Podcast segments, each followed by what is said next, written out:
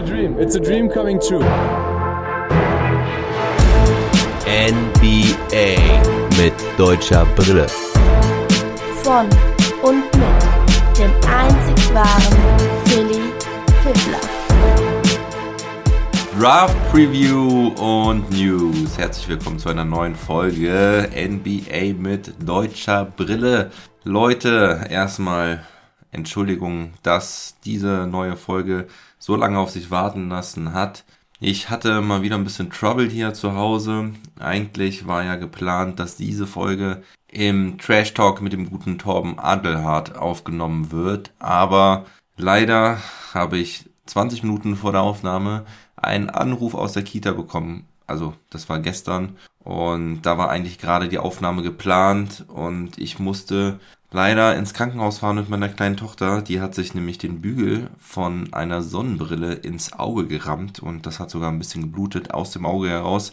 Alles gut, Entwarnung. Wir waren nur eineinhalb Stunden im Krankenhaus, dann mussten wir aber noch zum Augenarzt zur Bestätigung, dass auch wirklich alles gut ist. Da wurden dann drei Tests gemacht und dann haben sie gesagt, alles okay und alles gut. Es geht auch wieder von selber weg, also kein Grund zur Panik und zur Sorge. Aber leider ist deswegen die Folge nicht zustande gekommen und leider konnten wir auch kurzfristig keinen neuen Termin vor dem Draft machen, denn der gute Torben hat um diese Zeit ziemlich viel zu tun und das verstehe ich vollkommen. Er hatte gestern Abend noch ein anderes Ding geplant und heute hat, auch keine, hat er auch keine Zeit gehabt. Deswegen muss ich das jetzt leider alleine durchziehen, was ich sehr, sehr schade finde. Denn ich habe mich mega darauf gefreut. Der Torben ist ein richtiger Experte, ist bei der Five gewesen, hat dort geschrieben, bei basketball.de am Start und macht auch einiges mit jeden Tag NBA und ist wirklich, glaube ich, einer der größten NCAA Experten in Basketball Deutschland. Ja, das ähm, ist wirklich sehr schade. Ich habe mich extrem darauf gefreut, habe mich viele Stunden darauf vorbereitet und war dann wirklich gestern ein bisschen, ja, deprimiert, dass es nicht funktioniert hat. Gestern Abend war ich dann auch noch ziemlich fertig und müde. Ich bin auch ein bisschen angeschlagen. Unsere ganze Family ist ein bisschen angeschlagen. Man hört es vielleicht auch in meiner Stimme.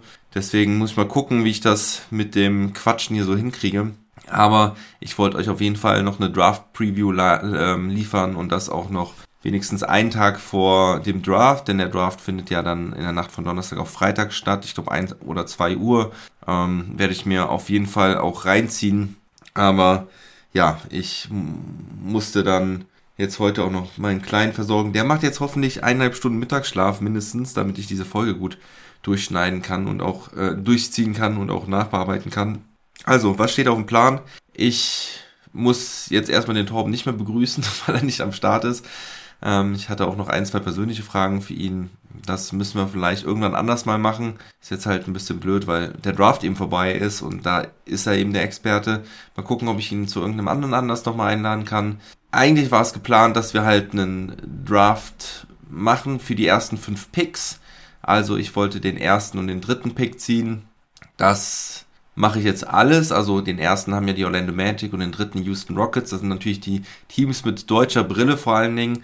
Also bei den Rockets weiß man es noch nicht genau, aber die Magic nächstes Jahr definitiv, weil Franz Wagner sicherlich nicht weggetradet wird und Mo wahrscheinlich auch dort bleiben wird. Seine Option läuft ja oder sein Vertrag wird jetzt in den nächsten Tagen garantiert, wenn die Magic ihn nicht entlassen sollten. Ich gehe aber davon aus, dass er bleiben wird. Und ja, und die anderen Picks wollte ich dann meinem Gast überlassen. Normalerweise würde ich ja meinem Gast den First Pick überlassen, aber ich kenne mich halt mit den Rockets und den Magic am besten aus und nicht so gut mit den Prospects wie denn mein Gast. Deswegen hatte ich dann gesagt, okay, komm, ich nehme den ersten und den dritten und du nimmst dann zwei, vier und fünf.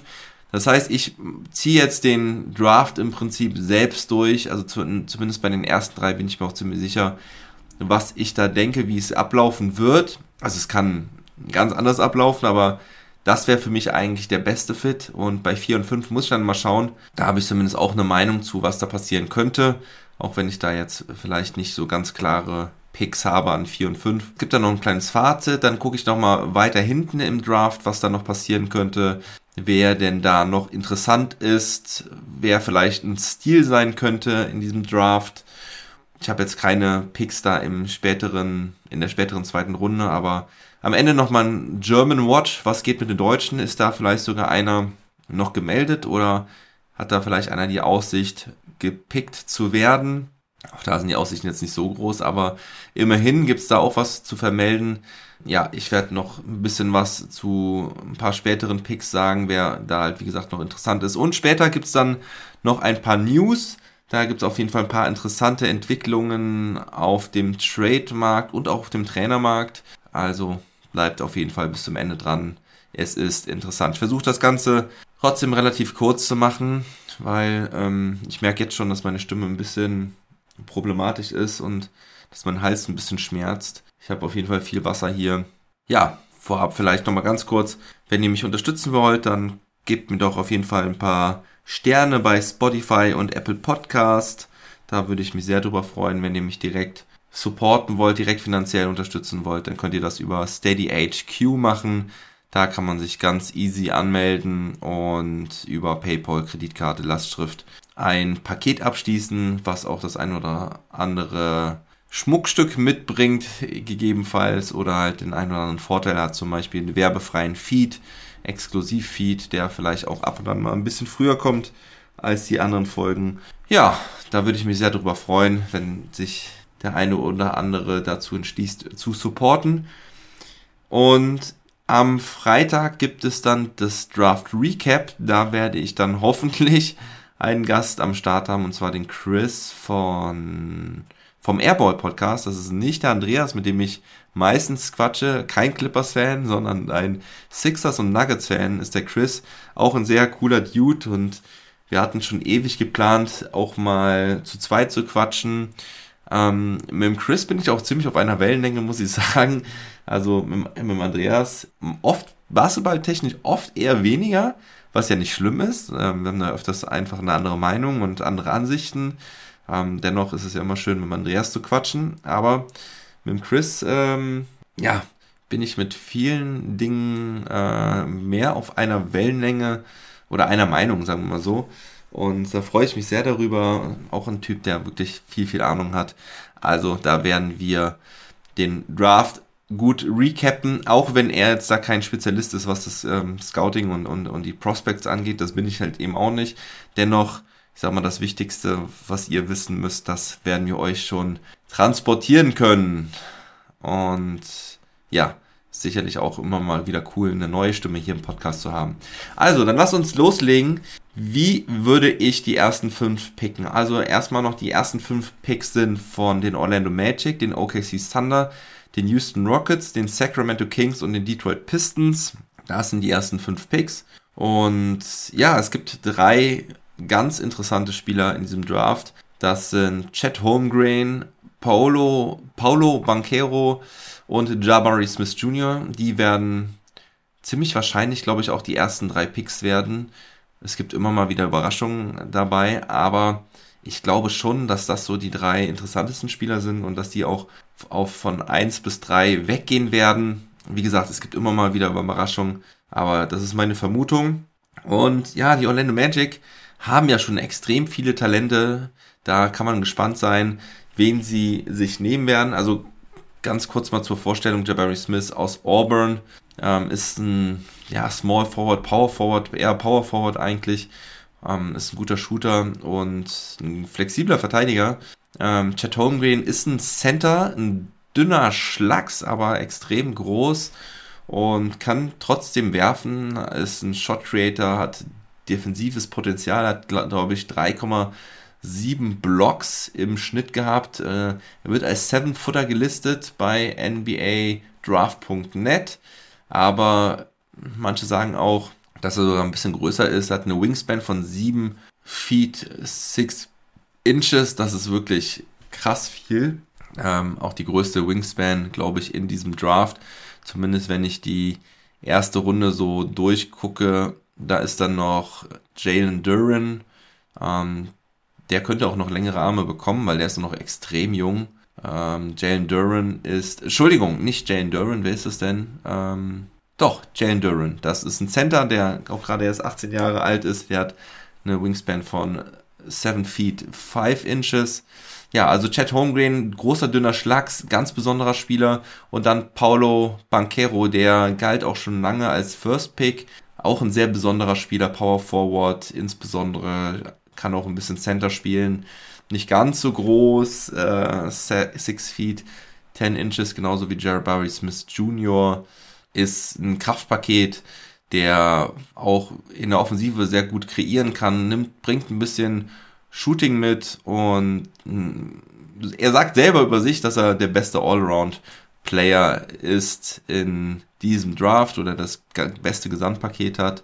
Und ja, das sind so die drei größten oder die drei, die drei besten Picks in diesem Draft meiner Meinung nach. Und ja, wenn ich die Orlando Magic wäre, würde ich mich sehr schwer tun. Das habe ich ja in der Vergangenheit auch schon mal gesagt ähm, in einem Pod mit dem Sobbes. Was würden die Orlando Magic machen?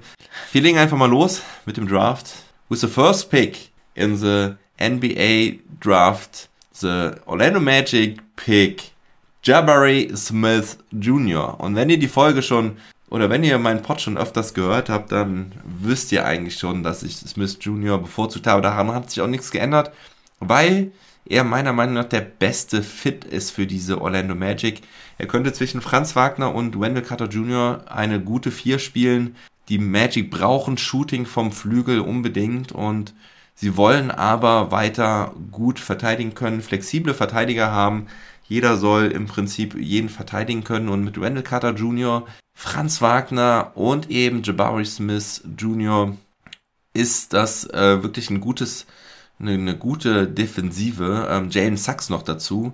Ähm, Cole Anthony nicht der beste Verteidiger, aber da muss man eben mal gucken, wie sich das da auf den Guard-Positionen aufstellt in der Zukunft bei den Magic. Sie haben ja noch Markel Fools und ähm, ja, noch den einen oder anderen interessanten Spieler, äh, vor allem auf dem Flügel mit Chuma Okiki zum Beispiel oder Mo Bamba, bei dem es auch schon einige Gerüchte um Trade gibt. Könnte ich mir gut vorstellen, er ist ja Restricted Free Agent. Vielleicht gibt es auch einen Sign and Trade.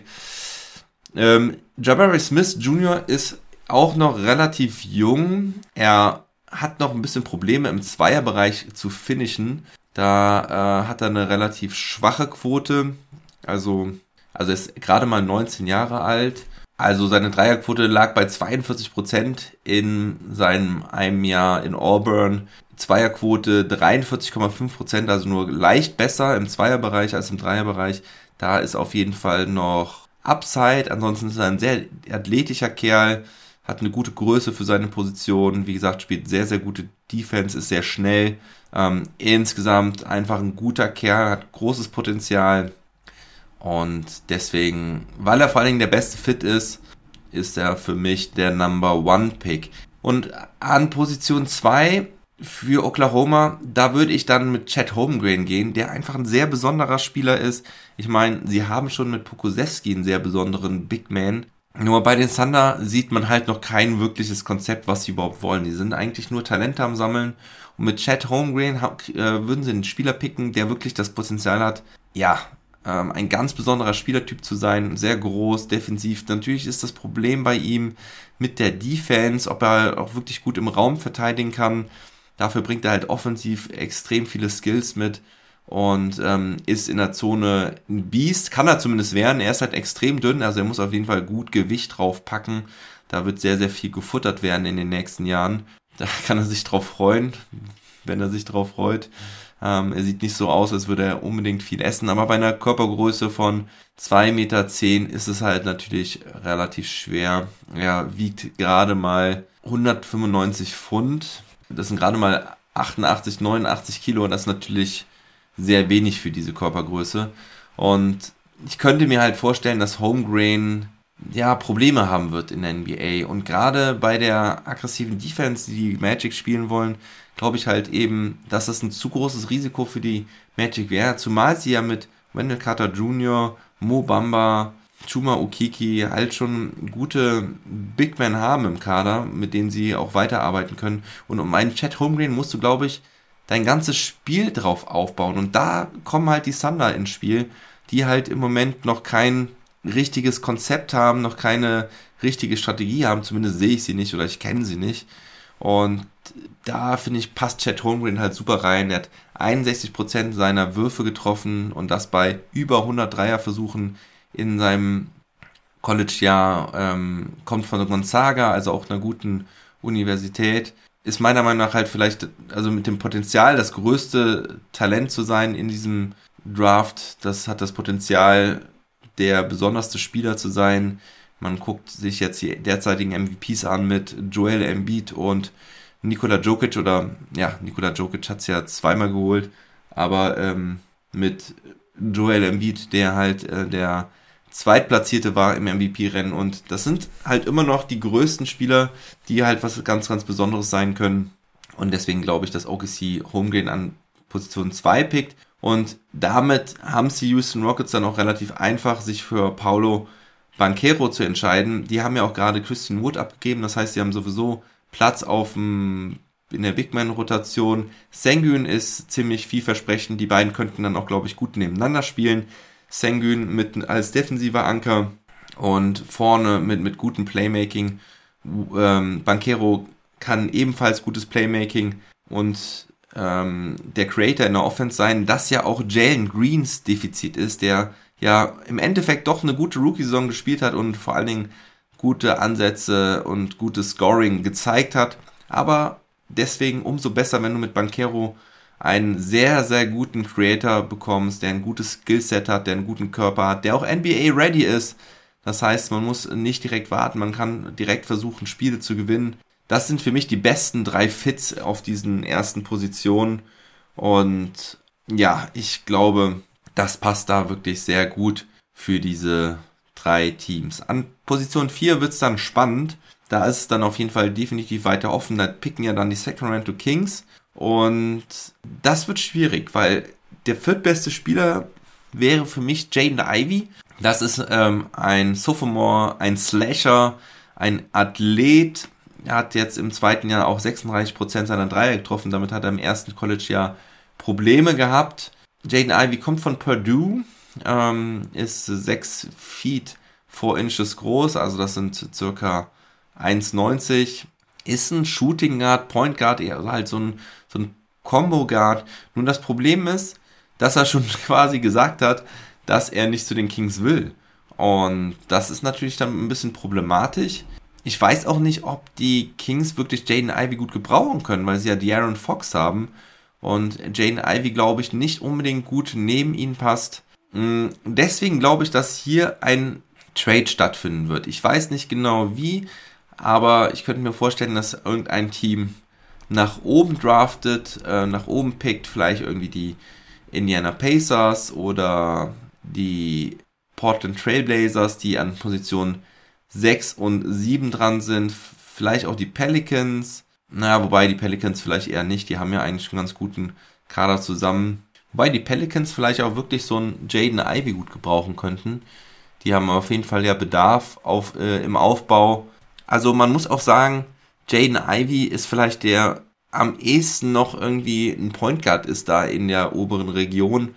Ähm, Dyson Daniels kommt da später noch. Der hat allerdings auch ein paar Probleme der kommt aus der G-League, über den spreche ich gleich noch. Der hat vor allem Probleme mit seinem Dreier. Ähm, Jaden Ivy könnte halt wirklich ein guter Aufbauspieler sein. Von daher, vielleicht die Pelicans sogar doch. Also ich denke, dass da wirklich ein Trade stattfinden könnte an Position 4, weil viele, glaube ich, Jaden Ivy als viertbesten Spieler sehen und ihn dann in 4 picken würden. Die Kings könnten vielleicht ein bisschen runtergehen, vielleicht einen passenderen Spieler für sie holen, ohne da jetzt große Mutmaßungen zu treffen, weil bei den Kings bin ich jetzt aktuell auch nicht so tief drin. Ähm, ja, also gehe ich da von einem Pick aus und vielleicht kommt dann Jaden Ivy zu einem anderen Team. An Position 5 picken ja dann die Detroit Pistons und da würde ich mit Keegan Murray gehen, der auch ein Power Forward ist.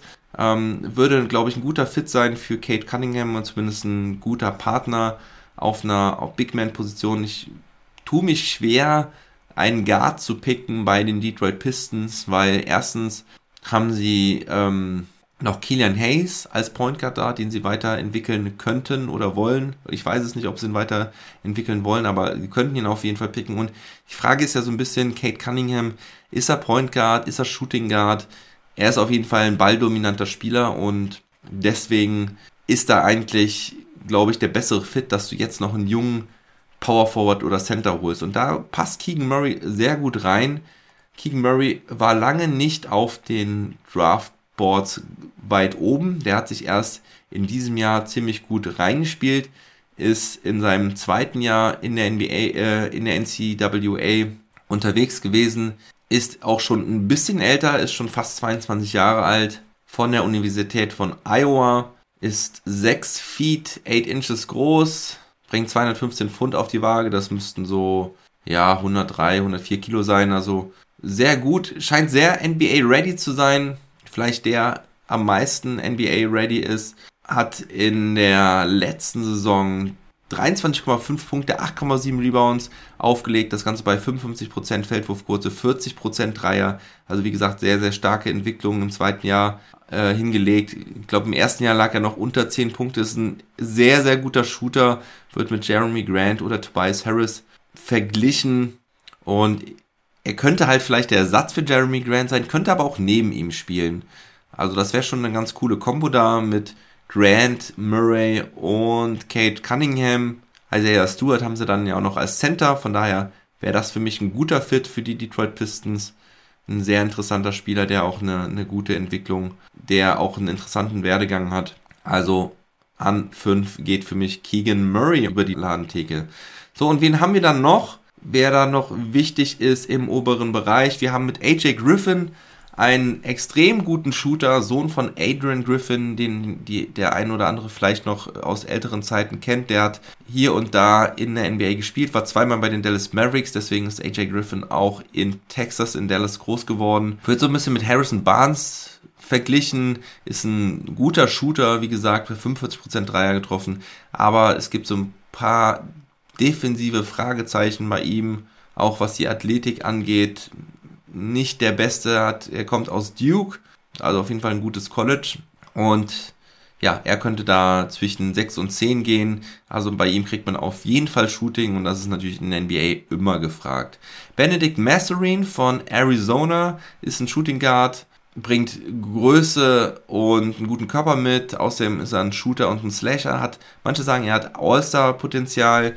Manche sehen ihn auch in den ersten fünf in diesem Draft. Ochai Agbayi, Shooting Guard, guter Two-Way-Player, ähm, guter Defender, ist äh, Champion geworden mit Kansas. Einer der wenigen, der auch die ganzen vier Jahre am College gespielt hat, hat 41% seiner Dreier getroffen und galt ja als einer der besten Spieler in diesem Titelteam. Dan Dyson Dennis habe ich eben schon angesprochen, der kommt aus der G-League, ist ein großer Shooting Guard, guter All-Around-Player, der die meisten Assists in der G-League aufgelegt hat in dem letzten Jahr, aber das sind ehrlich gesagt auch nur 4,5 oder sowas. Da gibt es immer nicht so viele Assists in der G-League. Der bringt Playmaking, Rebounds mit, also ein wirklich guter All-Around-Spieler. Manche sagen er ist Point Guard, manche sagen er ist Shooting Guard. Große Problem bei ihm ist halt der Dreier. Wenn er den Dreier trifft, dann kann ein wirklich ordentlicher Spieler sein. Aber letztes Jahr hat er unter 25% getroffen. Und das ist natürlich schlecht, vor allen Dingen in der G-League. Dann gibt es mit Shaden Sharp einen sehr interessanten Spieler, den viele auch lange auf Platz 1 in diesem Draft gesehen haben. Der kommt von den Kentucky Wildcats, hat aber das ganze Jahr nicht gespielt, ist ein interessanter Scorer, hat einen guten Dreier ja, aber da gibt es halt sehr viele Fragezeichen, was das Playmaking angeht und das Ballhandling angeht, die Shot Creation und also vor allen Dingen das Playmaking für andere Spieler.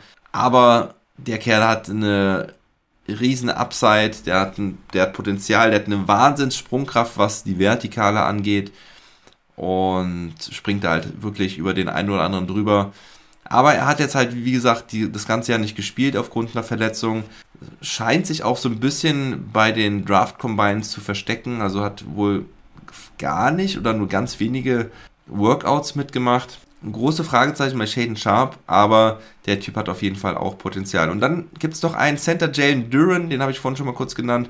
Der ist ein extrem guter Shotblocker und ein guter Rimrunner, aber das Problem ist, er hat kein Shooting. Er ist einer der jüngsten Spieler in diesem Draft, ist gerade mal 18 Jahre alt, Center aus Memphis und hat definitiv äh, großes Potenzial, 6 feet 11 inches groß, wiegt gute 120 Kilo, großes Talent, aber ja, ein Problem halt, wenn du nicht werfen kannst. Könnte er meiner Meinung nach auch relativ weit runterfallen, auch wenn er in manchen Mock Drafts schon immer noch unter den ersten fünf gelistet ist. Ja, das sind so die wichtigsten Spieler aus, den, aus der Lottery. Ich bin gespannt, wie die gepickt werden da unter den ersten 15. Also nach den ersten fünf picken halt dann die Pacers, die Blazers, die Pelicans, die Spurs, die Wizards, die Knicks dann an 11, die Thunder haben dann den nächsten Pick schon an 12, die Hornets an 13, die Cavs an 14 und dann die Hornets. Die Rockets kommen dann an 17 und die Rockets draften dann nochmal an 26. Das ist der Pick, den sie von den Mavs bekommen haben in dem Christian Wood Trade. Ansonsten erstmal keine Teams mit deutscher Beteiligung dabei. Ja, was halt auffällt, ist, dass es halt kaum echte Point Guards gibt. Ich erinnere mich an Klassen mit äh, Kyrie Irving, Kemba Walker, Brandon Knight. Das waren alles richtig gute Point Guard Prospects. Da gab es fast gefühlt nur Point Guards in den, in den Drafts. Das ist deutlich weniger geworden. Ja, viele gute Flügelspieler, Small Forward, Power Forwards. Das ist das auch, was ja überwiegend gesucht wird. Wen gibt's denn weiter hinten noch? Wer könnte vielleicht ein Stil sein? Nikola Jovic will ich an der Stelle nochmal nennen. Nein, nicht Nikola Jokic, sondern Nikola Jovic. Das äh, wird auch immer wieder mal als Joke verwendet, auch von ihm selber. Der kommt auch aus Serbien, der hat auch bei Mega Basket gespielt, die Talentschmiede aus Serbien, wo auch Nikola Jokic herkommt und viele andere serbische Spieler ihre Ausbildung genossen haben. ist ein guter Scorer, hat einen guten Körper, nimmt noch ein paar viele wilde Abschlüsse, aber da ist man sich einig, der Typ ist ein richtiges Talent und könnte es in der NBA packen. Ich schätze mal, er wird Mitte, Ende der ersten Runde über die Ladentheke gehen. Viele sagen auch, dass sie den Nuggets ihn sogar gerne holen würden, neben Jokic und da ein serbisches Duo aufbauen wollen. Marjon Beauchamp ist auch noch ein sehr interessanter Spieler der kommt auch aus der G-League, ist ein Shooting Guard, hat eine richtig gute Saison gespielt bei den G-League Ignite. Manche sagen, er ist der beste Spieler aus der G-League, aber auch er muss sich im Shooting noch ein wenig verbessern. Wenn wir schon bei der G-League sind, dann können wir auch gerade noch Jaden Hardy nennen. Der könnte auch Ende der ersten Runde über die Ladentheke gehen. Auch ebenfalls ein Shooting Guard von den G-League Ignite wird gerne mal mit Anthony Simons von den Trailblazers verglichen und Dyson Daniels, ebenfalls von dem Ignite-Team, hatte ich ja eben schon genannt. Der wird da wahrscheinlich als höchster G-League-Pick an den Start gehen, auch wenn er richtige Probleme hat mit seinem Wurf. Ja, viele da wohl Probleme in diesem Team mit dem Dreier. Ansonsten Christian Brown möchte ich euch noch nennen von der Universität von Kansas, ist Champion ja geworden. Könnte auch Mitte der ersten, Ende der ersten Runde gedraftet werden. Den finde ich einfach irgendwie einen coolen Spieler, den habe ich, der ist mir aufgefallen im, in der March Madness, ist auch von vielen immer wieder abgeschrieben worden als kein guter Spieler, als einer, der es nicht in die NBA schaffen kann. Jetzt steht er im Mockdraft in der Ende der ersten Runde. Ich glaube, er hat eine extrem gute Einstellung. Dann möchte ich euch noch Kai Soto nennen, der zwar aktuell außerhalb der zweiten Runde gelistet wird, aber den ich extrem interessant finde. 7 foot 2 inches ist ein Filipino, ich glaube der größte Filipino auf der ganzen Welt. Der hat auch einen Midrange-Jumper, kann sogar auch einen Dreier werfen, hat eine sehr gute Saison gespielt in Neuseeland, 15,3 Minuten, 7,5 Punkte, 4,5 Rebounds und kann vor allen Dingen am Korb ziemlich gut finishen. Da gab es einige geile Alley-Oop-Dunks. Kann man sich auf jeden Fall mal ein Highlight-Tape von reinziehen von dem guten. Bin mal gespannt, ob er gedraftet wird. Er wäre damit dann auch der erste Filipino, der es in die NBA schaffen würde. Die Philippiner sind ja ein Basketball-verrücktes Land, aber in die NBA hat es noch keiner geschafft. Ich würde es ihm wünschen. Ja, dann noch der German Watch. Ariel Hukporti hat ja eine richtig gute Saison gespielt in Australien, aber es ist die Frage, was passiert da bei ihm jetzt? Man hört fast gar nichts da, darüber er wollte sich ja eigentlich dieses Jahr zum Draft anmelden. Vielleicht verschiebt er es doch nochmal um ein Jahr. So sieht es derzeit aus. Er wird auch nirgendwo im Mock Draft gelistet. Geht vielleicht nochmal einen weiteren Schritt, geht vielleicht nochmal ein weiteres Jahr, wo auch immer, an den Start und meldet sich dann vielleicht nächstes Jahr. Er will ja unbedingt in die NBA. Justus Hollatz, da gab es ja auch immer mal wieder Gerüchte, weil er sich zum Draft angemeldet hat. Aktuell wüsste ich auch nicht, dass er sich zu, dass er seine Anmeldung zurückgezogen hat, aber er ist ja jetzt auch von Hamburg gewechselt in die spanische ACB, in die spanische Basketballliga. CB Breogan heißt das Team, letztes Jahr aufgestiegen, Jetzt ein solides erstes Jahr gespielt in Spanien, könnte eventuell sogar in Europa mitspielen. Also ich glaube nicht, dass Hollatz gedraftet wird, ähm, aber er scheint auch nach wie vor dort gemeldet zu sein. Und wer ebenfalls gemeldet ist, was bei mir aber so ein bisschen unterging, war Kai Brunke. Der spielt bei den Medi Bayreuth oder hat dieses Jahr dort gespielt. Der hat sich auch für den Draft angemeldet. Ich weiß nicht, ob es da irgendwo Interesse gab. Auch da habe ich nicht gehört, dass er seine Anmeldung zurückgezogen hätte. Kann mir aber überhaupt nicht vorstellen, dass er gedraftet wird. Vielleicht gibt es da ja irgendwo Interesse von irgendeinem Team, was ihn eventuell später in der zweiten Runde ziehen könnte. Ich glaube es nicht, aber ja, wüsste auch nicht, warum er sich sonst dort angemeldet hat. Wer auch noch auf den Draft hofft, ist Colin Welp. Den Vater kennt ihr wahrscheinlich noch. Der ist ja jetzt vor ein paar Jahren verstorben. Das ist Christian Welp, der ja damals die Goldmedaille 1993 bei der Europameisterschaft geholt hat. Colin Welp ist sein Sohn, hat an der UC Irvine gespielt, hat da vier Jahre gespielt. Ich glaube aber nicht, dass der gedraftet wird, denn wenn man alleine auf die Zahlen guckt, gab es da jetzt auch keine super gute Entwicklung. Aber auch das sollt ihr wissen, falls es da doch eine positive Überraschung geben sollte. Gut, das war's zum Draft. Wie gesagt, am Freitag hört ihr dann, wie es ausgegangen ist, hier bei NBA mit deutscher Brille.